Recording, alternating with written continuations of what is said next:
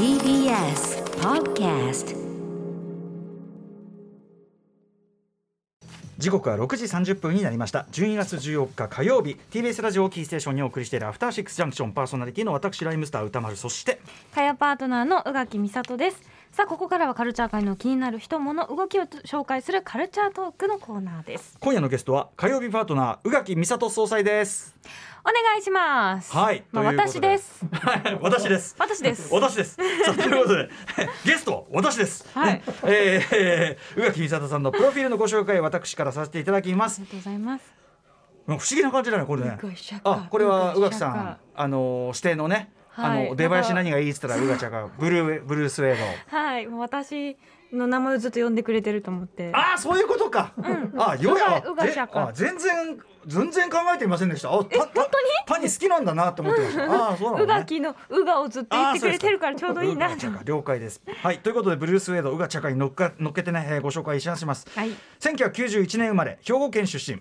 2014年に TBS に入社、はい。アナウンサーとして数々の番組に出演。出ました。2019年3月に TBS を退社し4月よりオスカープロモーションに所属。しています。テレビや CM ラジオに数々出演されております。というわけで出てます。雑誌の連載では「週刊文春」の宇垣総裁の漫画党宣言「週刊スパ」の宇垣美里の沼落ちシネマなどございます、えー著書にフォトエッセイ「風を食べる」美容本宇垣美里のコスメ愛えーなど。そして本日12月14日火曜日に新刊「今日も漫画を読んでいる」が文芸春秋社より発売されました。あとチョコのやつね、えっとあそうですね。なんだっけ？えっとタイトルえっと。となんだあれ。なんだっけ？チョコレート好きみたいなやつチョコ大好きみたいなやつ。はい。ということで非常に活発にされてでも今までの今までの宇垣さんのそのはいいろんなあれの中でも最もね愛しのショコラで愛しのショコラ。自分の本なんですからね。間違ってないけどね、あのまあ念願のというかまあ宇垣さんこの番組でもアニメ漫画お詳しくてはい。いろいろお勧めいただくきなんですけれども。えーという中でのまあ本格漫画評論本と言っていいと思うんですけどもこれいます。いこうなんていうのい出来上がっていかがですか改めてご本人的に。え。なんか本当にあのいろんな連載を私させていただいてるんですが、うんうん。その中でも一番カロリーが高いと言っても過言ではないのが、うんうん。やっぱこの漫画表で、うんうんそのまあ字数の問題とその漫画という作品はあの一巻という言葉はあまりないのでその関数の良さをギュッとどういうふうに伝えたらいいのかなっていうのを本当に常々試行錯誤して締め切りには泣きながら書いているので、あのそれがまあこんだけ形に本になるくらいたくさん評論してきたんだないろんな漫画を紹介してきたんだなっていうことがすごくなんかうんほっこりというか嬉しいなって思います。形になったなって。ね、あのもちろん今までの本もね美容にしろチョコにしろ宇垣さんの好きが詰まってるし、めちゃめちゃその力が入った凝った本でしたけど なんていうの？宇垣さんのこうこの番組で特に発揮していただいてるような面っていうのが一番ね、もうもろに出た本でもあるから。そうですうね、ん、なのででやっぱそのこういう本を、うんなんていうのかなそのいわゆるこう、まあね、女子アナね女はい子アナと言われたような人がフリーになって、はい。えーというようなさお立場の活躍の仕方としてなんか宇垣さんの前にはなかった道っていうかさ。確かに、ん。そう。ですね。でだからなんていうのかな。こういう一個一個が僕はすごくいい。つまりそのあこれもありなんだこれもありなんだが増えてくってすごくいいことじゃないですか。いや本当本当そう。にだからもう宇垣美里としか言いようがないスタンスを一つ一つ確かにしてる。最終的にはもうはあの初代オペラシティで80いくつのとね暁にはもうドーンと宇垣美里展ってやるとえ難しい。すごいみたいな。できるかな？いろんないろんな人のね若き才能がこうね貧後の世代が貧乏ゆすりするようなそういう展覧会ができる粋にならねば。うん。いやでも本当になんか形になって嬉しいですし、ね。特にやっぱ好きな漫画を基本的に紹介しているので、それが他の、まあ、連載とは違うところこれについて論じてください話してください。ではなくただ好きなものを自分で選び、自分が好きな作品について話してるので、うん。やっぱ熱も入るし、はい。全然あのあの知らないものを教わってそれを書くについて書くのも好きなんですけど、うんうん。やっぱなんかこれを読んでも別に買わなくてもいいのであのなんて言うんだろう、うん。何が紹介されてるかだけを見て、うんうんうんうん。知ってっていうかね。そう。うん。それで本を買ってくれ、うんうん。その元の漫画を買ってくれみたいあなーむしろねそっちをね。す。はい。わかりますわかります。あの僕にでいうとこの映画館にちゃんと行ってくれみたいなこととあーそう。ね近いものかもしれない。はい。でもいや本当に素晴らしいあのなんていうの本というかまあこれね一冊じゃなくてどんどんどんどん続く続けられる内容ですからねはい、まだまだあのうん連載続いておりますし、泣いておりますので毎週ね。はい泣きながらはい。泣きながらに語弊がね語弊がありますけどね、はい楽しみながらですよ。さあということでそんな宇垣さんにですね、えーと今年ね、まあ、年も瀬も迫ってまいりまして、はいこんな時期にこう年の瀬に景気よくこの景気の良さというのは一体何を示すかというのはそれぞれにせよはい。ということですかね。そうなんです。あのベスト漫画ってなるとどうしてもこの番組ではたくさん漫画を紹介してるので、うん。ちょっと難しい。もう紹介したものもたくさんあるからうんうなんということで、まだ紹介されてない。でこのあの私の本にも入っていて。あの年の瀬に景気がいいねっていう本をやっぱご紹介したいなって私は北斗の拳を見て思ったんですね。なるほど。なので、はい。景気の良さ大事あまあそうその後、うん。ザ・スーサイドスカートを見てあ景気がいいと思ったので、うんうん。その流れを組んだ景気のいいをご紹介していけたらなと思っておりまわす。かりました。お知らせの後よろしくお願いいたします。お願いします。After Six Junction. さあここからはカルチャートークのコーナーです。はいということで本日カルチャートークのゲスト宇垣美里さんに、えー早速年の瀬にふさわしい景気がいい漫画、えーチョイスしてご紹介いただきたいと思います 一発目いってみましょう。はい。小西飛鳥作来世は他人がいい。はい。小西飛鳥さんの来世は他人がいい。はい、もう何と言っても私はこのこの題名が大好き。来世は他人がいい。確かに。うんうん。もう来世は頼むから他人であってくれ。それはどのような関係かと申しますと、うんうんうんまあ、これあらすじはねザ極道でございます。極道も。極道の家で育った女子高生の染井義乃祖父が関東最大の指定暴力団である宮山一家の総長え染井岳と兄弟杯を結んだことをきっかけに勝手に宮山総長の息子宮山霧島と婚約することになってしまう。つまりうん。うんその西の暴力団と東の暴力団はいはい。がまあ兄弟関係になったので、まあ、ちょっと政略結婚めいたい、ましょうか、じゃああの孫同士を結婚させましょうかみたいなことになったんですけれども、まあ、流されるまま吉野は東京の深山一家の家で暮らすことに一見美目秀麗な優男に見えた霧島だったが破滅的な目に遭いたいという飛躍願望を持つ危険な男だった。もうむちゃくちゃなんですね、うんうん。彼は。もうなんせ本当にむちゃくちゃっていう話なんですけれどもこの小西飛鳥先生の作品私は本当に大好きで「うん。まあ、二人は底辺」っていうのがもともとこの吉野ちゃんが出てくる作品があってあ。さらに2016年「春の呪い」っていう作品でええ。この漫画がすごいの。2017年女編第2位を獲得しておりまして、うん。この作品は、えー、と多分ドラマになるはず。今なってるのかな？はい？ウィル、うんうん。はいなります。もうあの俳優さんとかも決まっててっていう感じなんで、うんうん。あなったのかな、なったのかも、うん。もうなった。はいダンです。ダンでございます。っていうぐらいのダンとかはい。注目度の高い方なんですが、うん。うんうんこのね来世が他は他人がいいなんで好きってもううん。とにかくワードセンスがキレッキレなんですよ。へもうねまあ関西で育ったのが吉野ちゃんなので関西弁が結構出てくるんですけれどえも、うんもう本当関西人でよかったって私が思うくらい、うんうんうん。最高の関西弁ばっかりでもう音読したいっていう気持ちそそのにこうまあまあこうキレがいいっていうか。キレがいいんですね。例えばちょっとこう、まあ短歌を切る、うん。関西にいる時は暴力団の娘だからって全然、まあ、ある意味こう遠巻きにされていたのが、うんうんうんうん。東京だとある意味そのことを知らない人が多いものですから、結構いじめにあったりするんですけど、そんないじめをしてきた女の子たちにな、にに「ええかお前らどうせ私なんかこれから先どんだけ真面目に生きてもろくな死に方せえへんねん。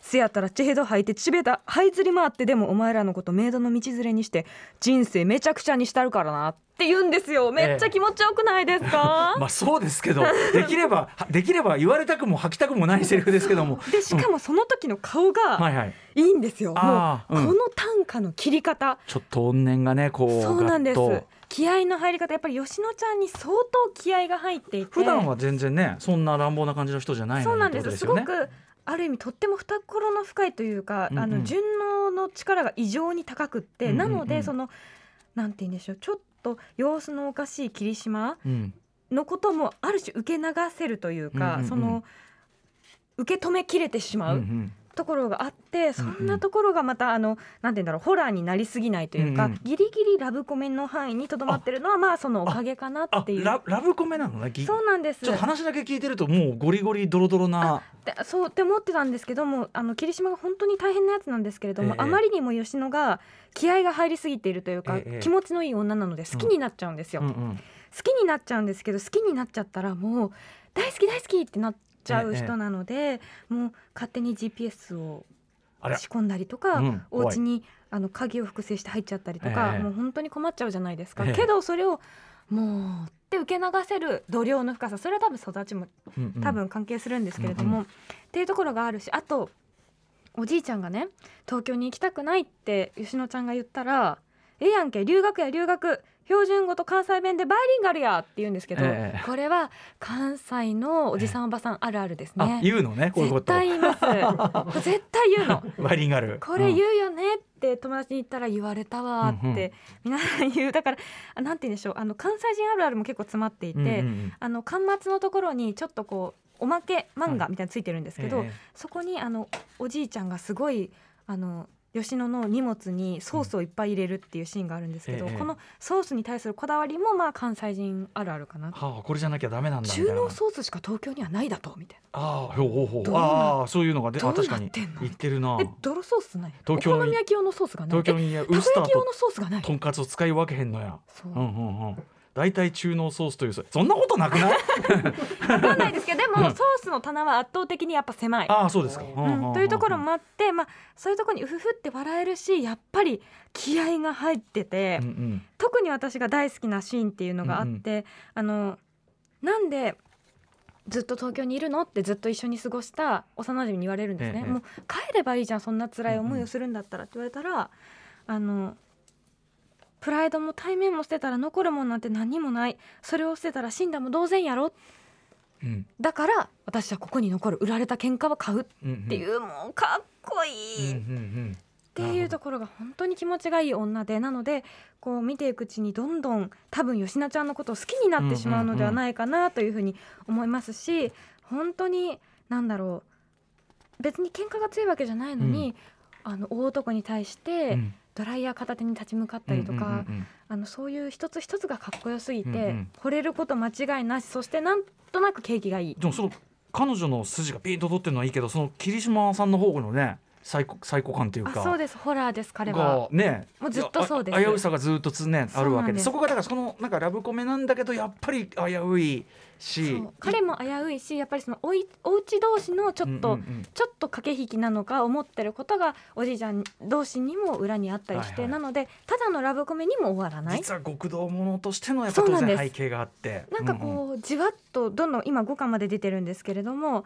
こう見えてくる背景みたいなものもあって、それも含めて一気に読めちゃうしなるほどもう本当に吉野が大好き。話聞いてるともう吉野はやっぱり宇垣さんっぽくもありますもんねやっぱね。そうなんです、ね。私あの某安住先輩に、えあのメンタルヤクザというあだ名をつけられたことがあるんですけれども あのなるほどって思いながら読んでました、えあそうですか。だってこれが好きなんだもんそうでしょうね、みたいな気持ちになったので。いざという時はね抜くドスはあるぞということですからね。そうですはい、うんやられたままじゃ終わらねえぞっていうところがはい。おすすめでございます、これ多分あのみんな今この話聞いて読む人みんなその吉野ちゃんに宇垣さんを重ねて読むと思いますよこれ。はい音読全部できますので、あの読んでいただければは い読みますね。ということで小西飛鳥作来世は他人がいいでございました。まだまだ行きましょうかはい、続いて、はい。ちょっと早く行こう。あ、あぶね。芦原ひな子作セクシー田中さん。はい。セクシー田中さん。はい、この芦原ひな子先生っていうのはもう本当に有名な方で、あの砂時計でありとか天使のキスであるとか多分ご存知の方多いと思うんですけれども、その中でこのセクシー田中さんというのははい。優秀な経理部員なんだけどアラフォーでちょっと地味な女性の田中さんという人がいて、同じ会社で、まあ、婚活に励む23歳の OL あかりちゃんはそんな田中さんが気になって仕方がないんです。うんうん。なぜならなんか背筋がピンと伸びている、うんうん。なんかスタイルがいい。うん。昔はそうじゃなかったのにここ最近とっても綺麗なんでだろうって思ってたんですけれどもそんなある日あかりちゃんはベリーダンスショーでビキニのようなまあ露出度の高い。衣装を着て舞台メイクで踊る田中さんを発見します、うんうん。あまりの変わりように驚くあかりですが自分の居場所を見つけ努力する田中さんを知るうちに自分も殻を破ってみようと思うのだった。うんうん。まさにあの人の生き様が他の人にも影響を与えるっていうようなうんうん。作品で、あのなんだろう年の瀬にこうドドドッと押し寄せてくる世間普通みたいなものをこうボコスコに殴ってくれるうん。作品です、も年ちろんの年の瀬やっぱり押し寄せてくるんですか？押し寄せてきますね。人に会う機会が多いのでね本当に病んじゃっちゃう。ああそういうことなんだ。まあそんな中でも田中さん別にそんなことを思ってるわけじゃないんですけど、うんうんうんただこれをしてる自分が好きだからっていうことで背筋を伸ばしてあのまあどうしてもそのベリーダンスというものに対する偏見がないわけじゃないんですけれども、うん。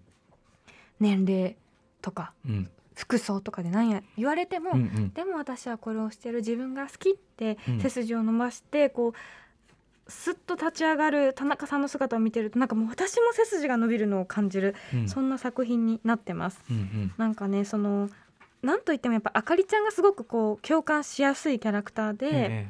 なんだろうちょっと失礼なこと言ってもヘラって笑っちゃうしモテてるのはモテてるけどこれ別にモテてるわけじゃなくって、うん。バカそうに見えて魚しやすそうと思われてるからモテてるの知ってるよって思思ってるんですよね。うん。うん。ですごくまあそれで自分の価値をちょっとこう低く感じちゃったりとかそんな自分が大嫌いって思っちゃうんですけど、うん田中さんに出会ったことでうんうん。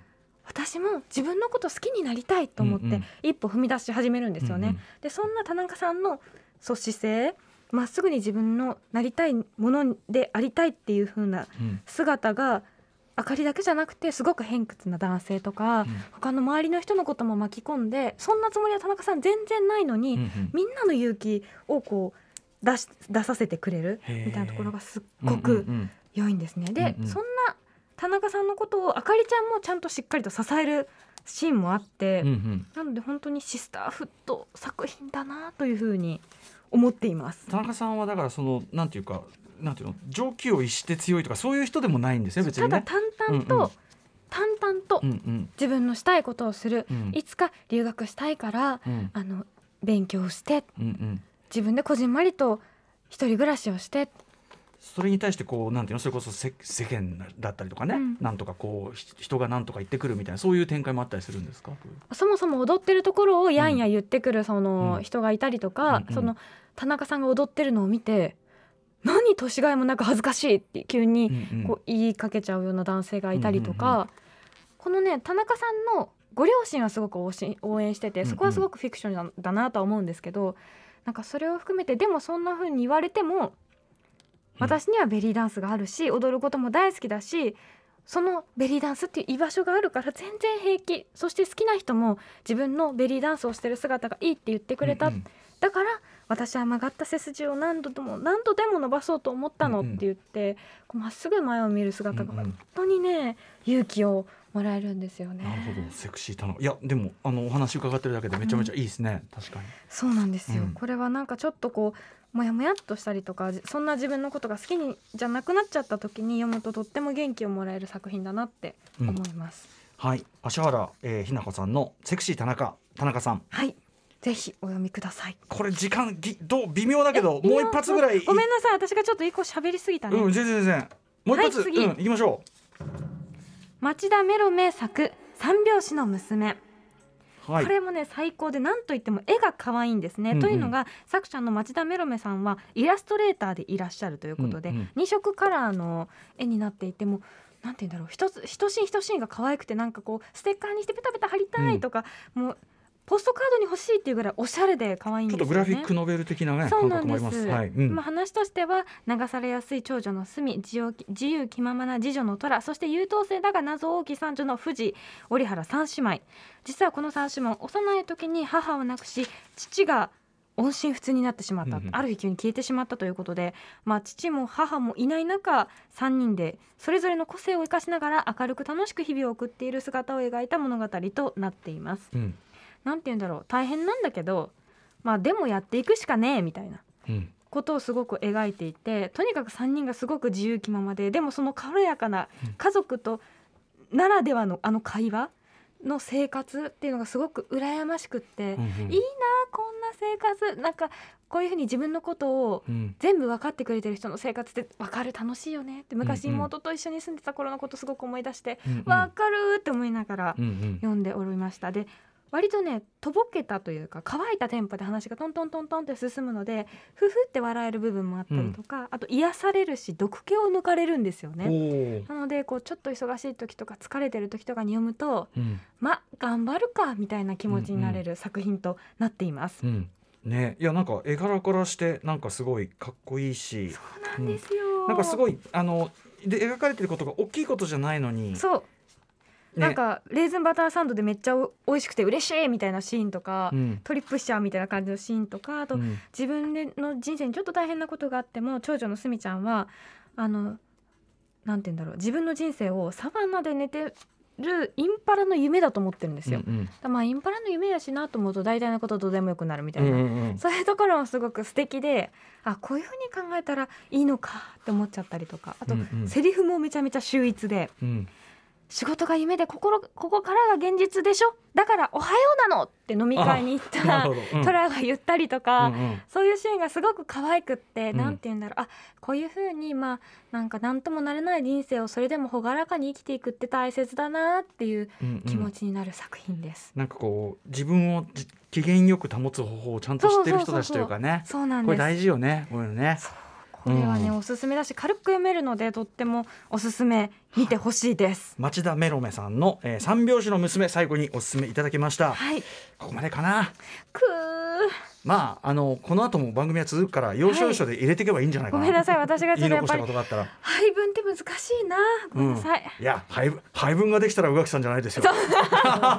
ないいいいセリフ。風。はい。え ーということで改めて今日宇垣さんが、えーご紹介いただいたとりあえずの3冊は、えーはい。来世は他人がいいね、えー小西飛鳥さん、えーそしてセクシー田中さん芦原ひな子さんの作品です。そして町田メロメさんの三拍子の娘以上3冊をとりあえずお勧めいただきました。はい。そして忘れちゃいけない本日宇垣美里さんの新刊。今日も漫画を読んでいるが文芸春秋より発売されておりますあ。りがとうございます。寝ずに書いた原稿です。寝ずに泣きながら書いた。はい、血と汗と涙がもう本当染み込んで一冊一冊に染み込んでおります新。規臭いな売り文句としてて寝ずに泣きながら書いた本楽しんでねはい、あのでも楽しい漫画の話をたくさんしているので、ぜひ表に取っていただければ幸いです。はい、えー、以上ここまで宇垣美里さんね、えー、年の瀬におすすめの景気がいい漫画3冊、えー、でございましたありがとうございましたありがとうございました。そして明日のこの時間はカルチャー度数もかなり高めというウイスキーカティサークの文化的魅力について中の人に直接お話を伺います。カティサーク After Six Junction.